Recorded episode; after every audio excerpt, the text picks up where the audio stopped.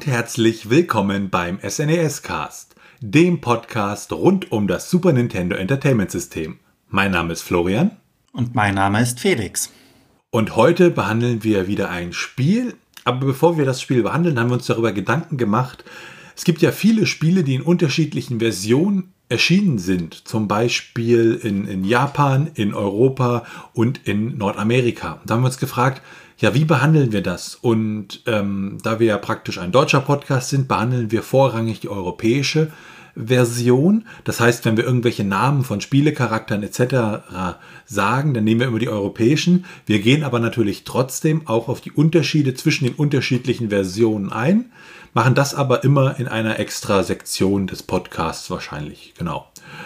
Also wir behandeln alle Versionen, aber wenn wir immer über das Spiel reden, dann behandeln wir immer praktisch die europäische Version, die wir auch hier hätten kaufen können.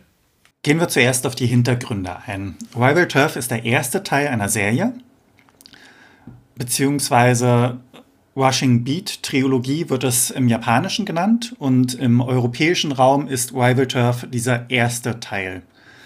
Die drei Teile sind von 1992 bis 1994 erschienen und wurden eben auf dem Super Famicom bzw. dem SNES e veröffentlicht. In Japan sind sie am 27. März 1992 erschienen, im nordamerikanischen Raum am 23. April, also im Grunde einen Monat später, und 1993 im europäischen Raum. Das Ganze wurde später im Jahre 2010 bzw. 2011 für die Wii Virtual Console veröffentlicht und für die Wii U Virtual Console erschien es 2015, also knappe vier Jahre später. Das Ganze allerdings nicht in Europa leider. Rival Turf könnte man als ein Final Fight Clone betrachten, erweitert um eine Zwei-Spieler-Möglichkeit. Also, das ist eben das Schöne auch in dem Spiel. So wurde es beworben. The first simultaneous two-player action game for the Super NES. Entwickelt und veröffentlicht wurde das ganze Spiel von Jalco, 1974 von der Japan Leisure Company gegründet und es begann 1982 mit der Produktion von Arcade-Videospielen, also die Firma. Später kam dann die Entwicklung von Spielen für das NES und SNES e dazu. Es wurde zum Beispiel Earth Defense Force entwickelt, Operation Logic Bomb, The Ultimate Search and Destroy und auch einige andere weitere Spiele. Jelko trat als Distributor unter anderem bei Jurassic Park und Airtype 3 auf. Nach einigen Verkäufen und Umstrukturierungen entwickelt Jelko keine Videospiele mehr beziehungsweise produzierte diese auch nicht. Die originale Firma Jaco, also die Encom Holdings, wurde dann auch 2013 aufgelöst. Ja, ist immer wieder schade davon zu hören, wenn dann irgendwelche Firmen, die man dann aus der Kindheit kannte, praktisch heutzutage dann nicht mehr da sind, weil sie es dann doch nicht geschafft haben. Ja, wie sieht das aus mit dem Setting? Ähm, das Setting ist, dass ähm, Jack Flags Freundin Heather wurde von Big L und seiner Gang, den Street Kings, entführt. Und er bittet seinen, er bittet seinen Freund, den Polizisten Oswald Ozzy Nelson, um Hilfe, um seine Freundin zu retten und halt die Stadt ein für alle Mal von der Herrschaft der Street Kings zu befreien. Und sie machen sich dann halt auf dem Weg zum Sportstadion, um mehr Informationen zu erhalten und Big Ls äh, Versteck zu finden. Das Ganze spielt dabei in San Francisco und wir werden auch nachher nochmal beleuchten, da gibt es erhebliche Unterschiede zwischen der nordamerikanischen und der europäischen Version, wenn wir sie mit der japanischen Version vergleichen. Und äh, hier ist es halt so, dass Jack Fleck die Hauptfigur ist, 26 Jahre alt, Detective des Police Departments und so als Charakter ist er ein auf Geschwindigkeit optimierter Charakter. Also bei ihm geht immer alles relativ schnell und ansonsten halt ein, ein schlachsiger junger Mann mit Pullover und Jeans. Ozzy Nelson hingegen ist 44 Jahre alt, ist auch Polizeibeamter und hat eine Karriere als ehemaliger professioneller Wrestler vor sich und ist dann dementsprechend auch ein auf ja, Kraft optimierter Charakter, also ein großer Mann in der Polizeiuniform. Das ganz kurz zum Setting und ich denke, Felix wird uns jetzt mal kurz erzählen, wie es da um das Gameplay steht. Bei Rival Turf handelt es sich um ein typisches Beat'em Up. Es gibt einen Einspielermodus, einen Zweispielermodus beziehungsweise einen Versus-Modus, wo man gegeneinander spielen kann. In dem Spiel gibt es eine Vielzahl von Gegnern, die man mit Tritten, Schlägen und verschiedenen Waffen besiegen muss. Die Waffen hingegen sind allerdings nicht äh, dauerhaft nutzbar, sondern meistens handelt es sich dabei um zum Beispiel einen Ziegelstein, den man dann einfach in die Richtung wirft und dementsprechend ist er dann verschwunden. Es gibt bei den jeweiligen Charakteren auch Spezialattacken. Diese kann man allerdings nur ausführen, wenn man eine gewisse Anzahl von Gegnern besiegt hat, um damit äh, gewissermaßen die Spezialattacke zu bezahlen. Das heißt, man besiegt zehn Gegner, hat dann eine Spezialattacke und dieser Gegner-Count wurde dann auf null wieder herabgesetzt. Eines der Hauptmerkmale der Serie ist unter anderem der Angry-Modus, im japanischen Ikari genannt. Wenn der Charakter genügend Schaden eingesteckt hat, dann wird er vorübergehend unbesiegbar und blinkt auch weiß dabei. Das Ganze äh, verstärkt dann die Angriffe und es macht das Ganze auch ein wenig einfacher. Neben dem normalen Modus existiert der Versus-Mode. An einer Konsole können dann zwei Leute gegeneinander kämpfen. Während man durch die verschiedenen äh, Stages des Spiels läuft, kommen einem eine diverse unterschiedliche Gegner entgegen. Und am Ende einer jeweiligen Stage kommt dann ein Bossgegner, den man besiegen muss, um in die nächste Stage wechseln zu können. Während man das Ganze im Einspielermodus spielt, kann jederzeit durch den Startknopf des zweiten Controllers ein weiterer Spieler beitreten. Um seine Energie in den jeweiligen um Regionen bzw. Stages wieder aufzufüllen, kann man unter anderem Essen aufsammeln, das man in diversen Orten wie zum Beispiel Mülltonnen finden kann. Die Mülltonnen dabei muss man aber auch zerstören. Es kann dabei passieren, leider, dass wenn man die Mülltonne tritt, wirft, dass diese außerhalb des Spieles, also außerhalb des Bildschirmes landet und damit unerreichbar bleibt. Das ist ein wenig schade. Es gibt immer relativ viele Gegner, vier bis fünf, die ein angreifen von links, von rechts und das auch durchgehend während der gesamten sechs Stages. Man beginnt dabei in der Police Station, beziehungsweise kurz, ähm, kurz darauf, als man die Police Station verlassen hat, also auf den Straßen von Los Angeles. Man begibt sich dann zum Stadium, um dort Hinweise zu sammeln. Und vom Stadium aus geht es dann weiter auf den Wolkenkratzer. Man fährt am Ende des Stadiums mit einem Aufzug, eine schöne animierte äh, Zwischensequenz, hoch und kämpft dann auf den Dächern des Hochhauses weiter. Von dort aus wird man am Ende mit einem Helikopter abgeholt und in die südlicheren Regionen geflogen. Dort ändert sich auch die, das Aussehen der Stage. Also es wird wirklich von Stadtflair Richtung Dschungelflair gewechselt. Und anschließend fährt man mit dem Boot beziehungsweise landet am Pier. Und am Ende landet man dann im Versteck von Big L. Zusammen mit dem Highscore, in dem man sich dann einträgt, wenn man ihn besiegt hat. Ja, die Steuerung von Rival Turf fühlt sich relativ präzise an. Man kann mit dem Steuerkreuz innerhalb der Stage halt hoch und runter.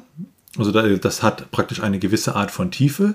Man kann nach links und rechts und äh, mit Hilfe der L-Taste kann man dann praktisch rennen. Mit der Y-Taste kann man schlagen und mit der B-Taste kann man äh, springen. Natürlich ist sie bei einem guten Beat'em-up immer ähm, eine Kombination von Sprüngen und Schlägen möglich und das unterscheidet sich dann auch, wenn ich nah an einem Gegner dran bin und die Taste drücke, dann ist das eine Art äh, äh Festhalten und weg äh, äh, ihn den, den Gegner werfen. Und ansonsten hat man noch die Starttaste, um die Pause zu drücken. Ja, die Steuerung ist dann an der Stelle relativ unspektakulär. Es ist da halt immer die Kombination. Ja, wenn man sich mal die Grafik und den Sound anschaut des Spiels, ähm, es ist halt relativ bunt. Es gibt unterschiedliche Gegnertypen und ja, ich denke, es sieht fürs SNES e auch für damalige Verhältnisse relativ gut aus. Beim Soundtrack, der ist relativ eingängig. Es gibt da unterschiedlichste Stücke, also wirklich für die unterschiedlichen Stages unterschiedliche Musikstücke, die gespielt werden. Und das ist also an sich eigentlich, ja, durchaus annehmbar und auch aus heutiger Sicht noch sehr gut anguckbar. Da hat man jetzt also seine sechs Stages und da stellt sich natürlich die Frage nach der Strategie, wie komme ich da praktisch gut durch. Man wird ja des Öfteren von relativ vielen Gegnern umzingelt. Das heißt auf der linken Seite, auf der rechten Seite, teilweise auch direkt über einem, beziehungsweise unter einem. Und eine Strategie ist es unter anderem mit einem Slide Kick. Also der Charakter duckt sich und schlittert dann ein wenig nach links und nach rechts. Äh, die Gegner immer an die Ränder des Bildschirms rauszukicken, um dann ein wenig Zeit zum Verschnaufen zu haben. Des Weiteren kann man auch die senkrechte Ebene nutzen. Das heißt, wenn man direkt über einem Gegner steht, kann man einfach nach unten und hat ihn dann meistens auf Anhieb ähm, im Würgegriff und kann ihn nach links oder nach rechts wegwerfen, was den Vorteil hat, dass diese Würfe äh, viel Schaden anrichten, im Gegensatz zu den Faustattacken, die relativ wenig HP abziehen. Es gibt dabei vier Leben und fünfmal kann man das Ganze fortsetzen. Das heißt, man hat insgesamt 20 Leben für alle sechs Stages zur Verfügung. Und ein wenig kann man auch immer experimentieren. Wenn man zum Beispiel auf einer Ebene steht, von links nach rechts gesehen, kann man die Gegner attackieren, das heißt mit der Faust äh, zusammenschlagen, dann greifen und in die jeweilige Richtung werfen. Wenn man Glück dabei hat, stehen zwei oder drei Gegner noch dahinter, die man durch den geworfenen eben auch treffen kann und dementsprechend allen gemeinsam Schaden zufügt. Es ist etwas tricky, dass die Gegner aus dem Bildschirm hinausfliegen können, weil sie sind noch da, aber man sieht sie nicht und man kann sie leider nicht angreifen. Da bleibt einem dann nichts anderes übrig, als zu warten. Man kann auch immer hin und her springen, weil man im Flug relativ schwer zu treffen ist. Das hat den Vorteil, dass man wenig Schaden nimmt, allerdings wiederum den Nachteil, dass man auch wenig Schaden austeilt. Das ist ähnlich wie bei den Faustattacken. Man muss den jeweiligen Gegnertypen ausweichen, weil jeder Gegner auch unterschiedlich angreift. Das heißt, einige gehen auf Nahkampf, andere springen, wenn man selbst springt. Die dritten hingegen sehr gemein können aus dem Bildschirmrand in den Bildschirm, also in die Bildschirmmitte hineinspringen, ohne dass man das sieht. Denn einige Gegner haben äh, Animationen drin. Der Kato, glaube ich, heißt er. Der geht erst in die Hocke, bevor er springt. Und wenn er das eben außerhalb des Bildschirms macht, kann man sich nicht darauf vorbereiten und wird dann einfach aus dem Nichts getroffen. Es ist also das A und O, immer in Bewegung zu bleiben. Und man sollte diese Bewegung auf den Bildschirmmittelpunkt zentrieren. Das heißt, nicht am Rand stehen, weil dort ist die Wahrscheinlichkeit höher, dass man eben von Gegnern, die man nicht sieht, getroffen wird. Wenn man die Gegner rauskickt, hat man erstmal eine gewisse Verschnaufpause. Bleiben die Gegner dabei allerdings im Bildschirm, also in der Bildschirmmitte, dann kann man sich dort links oder rechts positionieren und warten, bis der Gegner wieder aufsteht. Also man schlägt den Gegner nieder und er hat dann eine Animation, in der er Luft holt, ein wenig verschnauft. In der Zeit kann man ihn nicht wirklich greifen, man muss eben warten. Und sobald er wieder wirklich aufrecht steht, kann man direkt zuschlagen und ihn dann wieder irgendwo nach links oder rechts hinauswerfen. Das funktioniert allerdings, wie gesagt, nicht bei allen Gegnern. Es gibt ein oder zwei Gegnertypen, die direkt wieder hochspringen und dementsprechend eigentlich nicht zu treffen sind. Wenn man sprintet, kann man die Gegner besser und schneller auch erreichen, sollte allerdings aufpassen, dass man nicht direkt in deren Angriff läuft, weil dann kriegt man drei, vier Schläge ab und die Energie ist relativ schnell vorbei, schnell weg. Am Ende einer jeweiligen Stage gibt es einen Boss. In der ersten Stage ist es Shin, beziehungsweise in der europäischen Version hieß er Genie. Ein großer, kräftiger Mann mit einem Turban auf seinem Kopf. Er benutzt Säbelattacken. Er hat einen goldenen Säbel, den er immer wieder aufhebt. Das Gute dabei ist, dass man diesen Säbel ihm aus der Hand schlagen kann. Allerdings kann man den Säbel selbst auch aufheben. Das fand ich relativ unangenehm, weil es die Attacken ein wenig einschränkt. Das heißt, man kann nicht mehr mit der Faust zuschlagen, sondern schlägt jedes Mal mit dem Säbel zu. Und weiterhin möchte das Genie bzw. der Boss immer seinen Säbel wieder direkt zurückhaben. Das heißt, er wird aggressiv, schlägt nicht nieder, man verliert den Säbel und der Boss hebt den Säbel wieder auf. Dies kann man allerdings auch zu seinem Vorteil nutzen, indem man ihn einmal angreift, er den Säbel irgendwo verliert und sein erstes Ziel ist es eben, diesen wieder aufzuheben und ihn davon abzuhalten durch zum Beispiel einen Sprungkick. Ist sehr effizient, dauert zwar etwas, aber klappt. In der letzten Stage ist es so, dass die bisherigen Bosse, die man getroffen hat, ein zweites Mal besiegt werden müssen, bevor man zum großen Endboss Big, äh, Big L kommt. Um sich das Ganze einfacher zu machen, gibt es auch ein paar Sheets, die jetzt Florian näher beleuchten wird. In der amerikanischen Version gibt es eine ganze Reihe von Sheets in Form von Action Replay Codes bzw. Game Genie Codes. Die reichen von unendlich Energie, unendlichen Leben, unendlich Continuous über, ähm, dass man komplette Gesundheitsregenerierung von der Nahrung bekommt, die man finden kann. Es gibt aber auch interessantere Cheats dabei. Zum Beispiel gibt es Cheats, die äh, ermöglichen, dass man immer Angry, also diesen Angry-Modus anhat. Oder es gibt einen Cheat, One-Hit-Kills nennt er sich. Das heißt, äh, mit einem Schlag töte ich dann die entsprechenden Gegner oder ich kann auch in unterschiedlichen Stages gleich starten, was vielleicht ganz interessant ist, wenn man nur mal eine Stage nochmal spielen möchte, weil das Spiel an sich ja keine, kein Passwortsystem oder kein Speichersystem bereithält. Wir hatten ja gesagt, es gibt einige Unterschiede zwischen den amerikanischen, europäischen und japanischen Versionen. So sind erstmal die Titel unterschiedlich. Im Japanischen heißt das Spiel, also die ganze Serie, immer Rushing Beat, Rushing Beat, Rushing Beat, Rushing Beat. Und im europäischen und amerikanischen Raum haben die Spiele einzelne Namen bekommen. Und man kann eigentlich anhand des Namens nicht mehr wirklich darauf schließen, dass es eine Serie ist. Weil dann in den späteren Teilen zum Beispiel auch die Charaktere da völlig anders heißen. Das ähm, Turf in dem englischen Titel bezieht sich dabei auf eine Hetzjagd, während das Rushing Beat bezieht sich darauf, dass Polizisten ja auf einem Revier auf Englisch Beat arbeiten. Und in der japanischen Version heißen die Charaktere eigentlich Rick Norton und Douglas Bild. Und die wurden halt im Englischen umbenannt in Jack Fleck und Ozzy Nelson. Daneben hat Ozzy Nelson eine dunklere Hautfarbe in der amerikanischen und europäischen Version, Außer im Outro, da hat er wieder die Hautfarbe aus der japanischen Version, was dann halt so ein bisschen verwirrend ist, wenn man das praktisch spielt.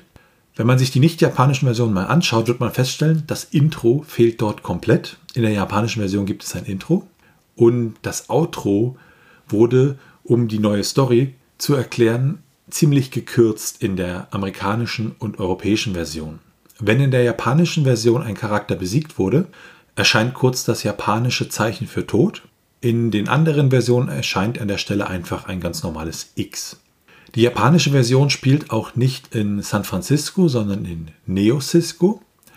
Und es unterscheiden sich auch technische Details beim Spiel. Das heißt zum Beispiel, das Optionsmenü unterscheidet sich. In der japanischen Version kann ich das Schwierigkeitslevel hoch und runter stellen, kann die Vorräte erhöhen oder erniedrigen und während ich das in Englisch nicht kann, dafür habe ich dort zusätzliche Optionen, um die Hintergrundmusik ein- und auszumachen. Ansonsten viele der Gegner wurden umbenannt. Dingo heißt im japanischen Original zum Beispiel Ryo, Goro heißt äh, Kato und so weiter.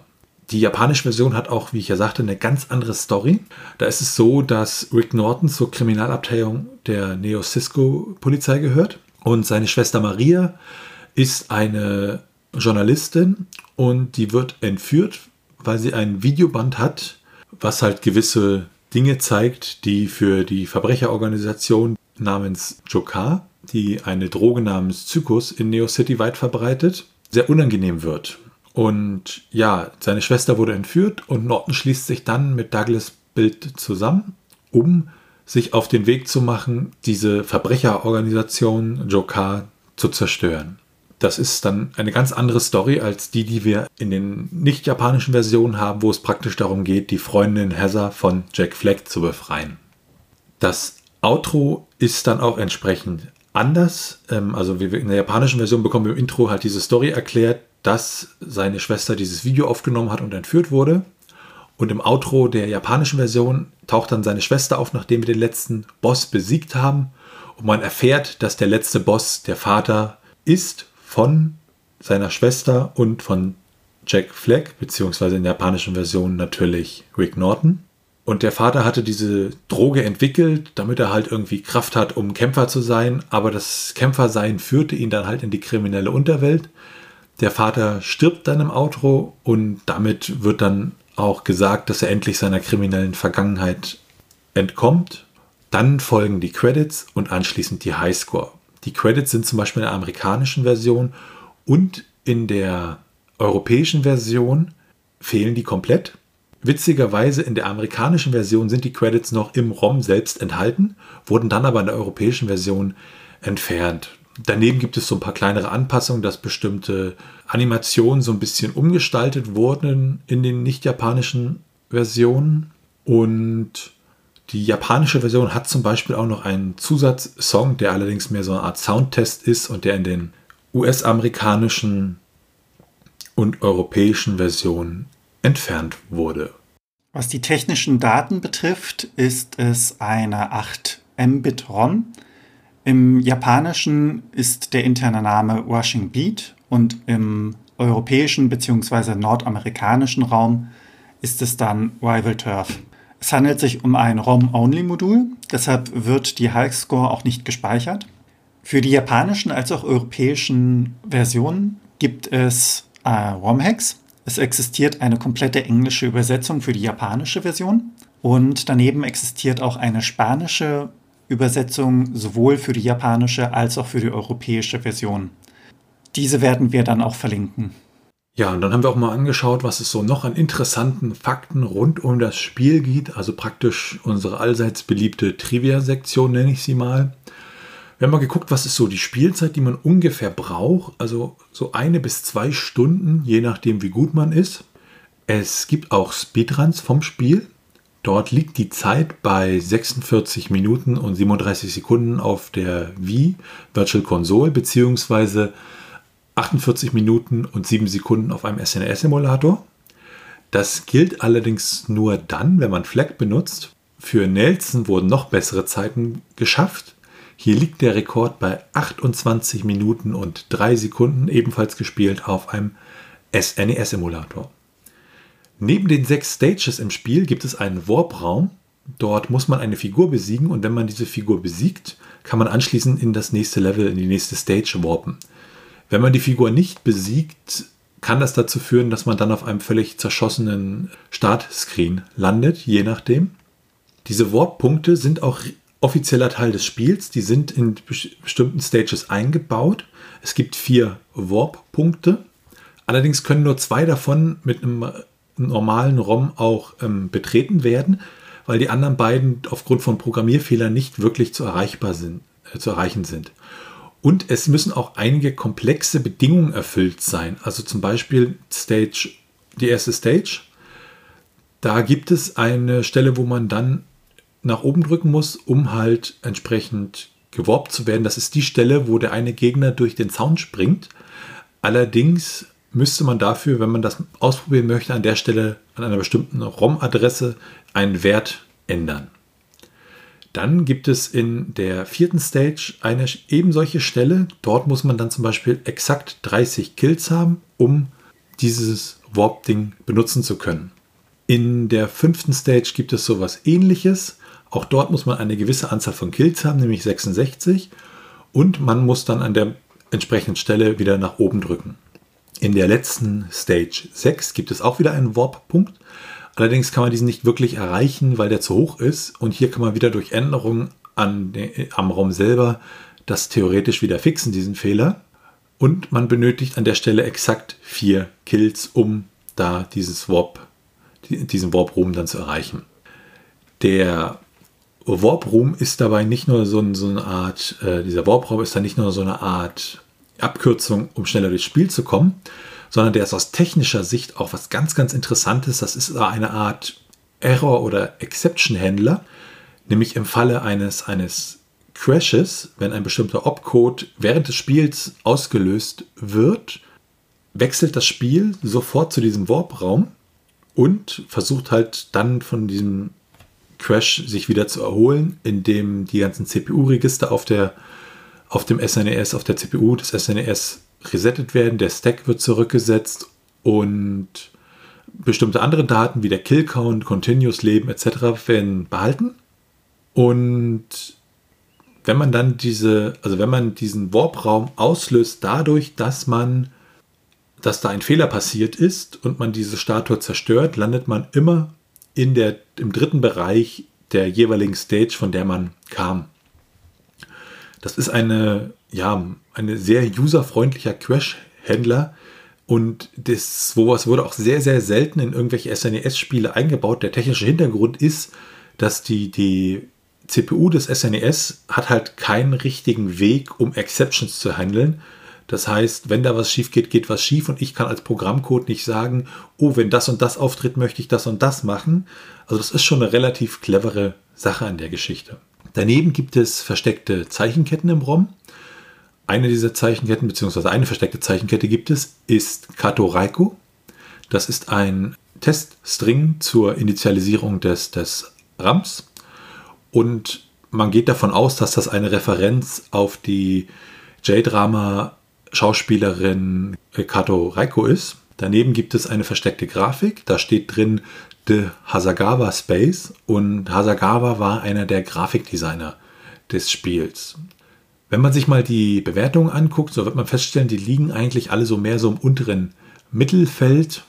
Auch die damaligen Bewertungen von 92 waren entsprechend immer und die zeitgenössischen Bewertungen sind manchmal sogar noch ein bisschen schlechter. Die US-Version ist bekannt für ihr unglaublich schlechtes Cover, welches relativ wenig mit dem Spiel zu tun hat. Und es gibt für die Highscore noch eine interessante Geschichte. Wenn man diesen Highscore-Screen erreicht und dort als Name CHR-CON-F eingibt, also CHR-Conf, erreicht man einen geheimen Konfigurationsscreen, in dem man die Namen der Charaktere ändern kann. Also alle Charaktere, die einem so begegnen.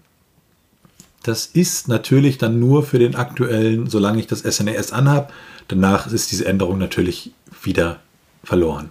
Wir haben uns auch mal das Handbuch angeguckt und waren da eigentlich relativ positiv überrascht, weil es wird da wirklich sehr, sehr gründlich erklärt. Die Steuerung wird im Detail erklärt, die Hintergrundgeschichte wird erklärt, die Stages werden erklärt und die Gegner und auch die Bosse werden alle einmal erklärt. Das heißt, man hat da schon einen guten Eindruck über das Spiel. Ja, Felix, wie war denn deine Meinung zu Revel Turf? Beim ersten Durchlauf war es relativ anstrengend. Also mir taten wirklich die Finger weh nach einer gewissen Zeit. Und wenn man es ein paar Mal gespielt hat, also ich habe es an die vier, fünf Mal jetzt durchgespielt, dann ist es fast schon zu einfach, weil man weiß, wie man mit den jeweiligen Gegnern umgehen muss, um sie einfach zu besiegen. Ich fand es etwas irritierend, dass man die Nahrung, die einem äh, Energie regeneriert, in einer Mülltonne findet. Und also ein Brathähnchen auf einem Teller, nachdem man eine Mülltonne zerstört, zu finden, ist doch etwas, was mich irritiert hat, was mich verwundert hat. Ein weiterer Punkt ist eben, dass ich die europäische Version gespielt habe und mich das fehlende Intro das war mir gar nicht bewusst, dass das Intro fehlt, bis es dann zur Endsequenz kam. Und es ist ja komplett Englisch. Ich bin das irgendwie gewohnt, dass die europäische Version, also wenn ich das höre, dass das eben auch als äh, deutsche Version verfügbar ist, beziehungsweise ins Deutsche übersetzt worden ist. Ja, genau. Und da ist es ja so, das hat man halt früher in der Form nicht gemacht. Da wurden relativ wenig Spiele dann wirklich mal auf Deutsch übersetzt. Also es waren dann meistens Rollenspiele, Spiele mit viel Text. Selbst die, die, die, die Kassenschlager wie Super Mario World gab es nur auf Englisch. Und das lässt sich, glaube ich, auch so marktwirtschaftlich, wirtschaftlich relativ gut erklären, weil so ein Modul zu produzieren kostet ja Geld und diese Speicherchips da drauf sind halt auch teuer. Und wenn ich jetzt äh, für Europa drei, vier Sprachversionen, Französisch, Spanisch, Deutsch produziere zum Beispiel, da muss ich natürlich auch genau wissen, wie viel verkauft sich davon etc. Und ja, das ist erstmal eine Kostenfrage an der Stelle, dass man das halt so gelassen hat. Und man muss ja auch sagen, die damaligen Spiele hatten jetzt auch nicht so viel Text da irgendwie mit drin. Also das war ja relativ wenig immer. Mal hier so ein bisschen Oberfläche, mal vielleicht ein Intro, wo was erklärt wird oder so. Aber an sich waren das halt so noch nicht die Zeiten, wo wir wirklich komplett voll übersetzte Spiele hatten an der Stelle, außer halt die Ausnahmen, wo dann Spiele mit, mit viel Text wie Secret of Mana zum Beispiel, das ist dann ein Rollenspiel, da wird natürlich dann auch eine komplette deutsche Übersetzung angefertigt. Ich persönlich mag das Spiel. Es ist ziemlich herausfordernd. Also ich hatte echt meine Mühe, da durch die sechs Stages zu kommen. Und was ich aber eigentlich besonders mag, ist halt der Zweispieler-Modus, wenn man dann zusammenspielt, weil das halt nochmal eine ganz andere Art von, von, ja, man muss dann dieses Chaos, was man da auf der Stage hat, dann zusammenbändigen und sich gegenseitig zurufen, wie man das Ganze gelöst kriegt. Das war diese Folge vom SNES Cast. Wenn ihr Kontakt und Feedback habt, also Fragen, Anregungen, Themenvorschläge, dann könnt ihr uns gerne schreiben über unsere E-Mail-Adresse info@snescast.de. Ansonsten bewertet uns gern bei iTunes und anderen Podcast-Portalen und natürlich könnt ihr uns auch persönlich empfehlen. Ihr könnt uns sehr, sehr gerne auf Steady unterstützen und alles weitere und noch mehr erfahrt ihr dazu auf snescast.de. Tschüssi. Ciao.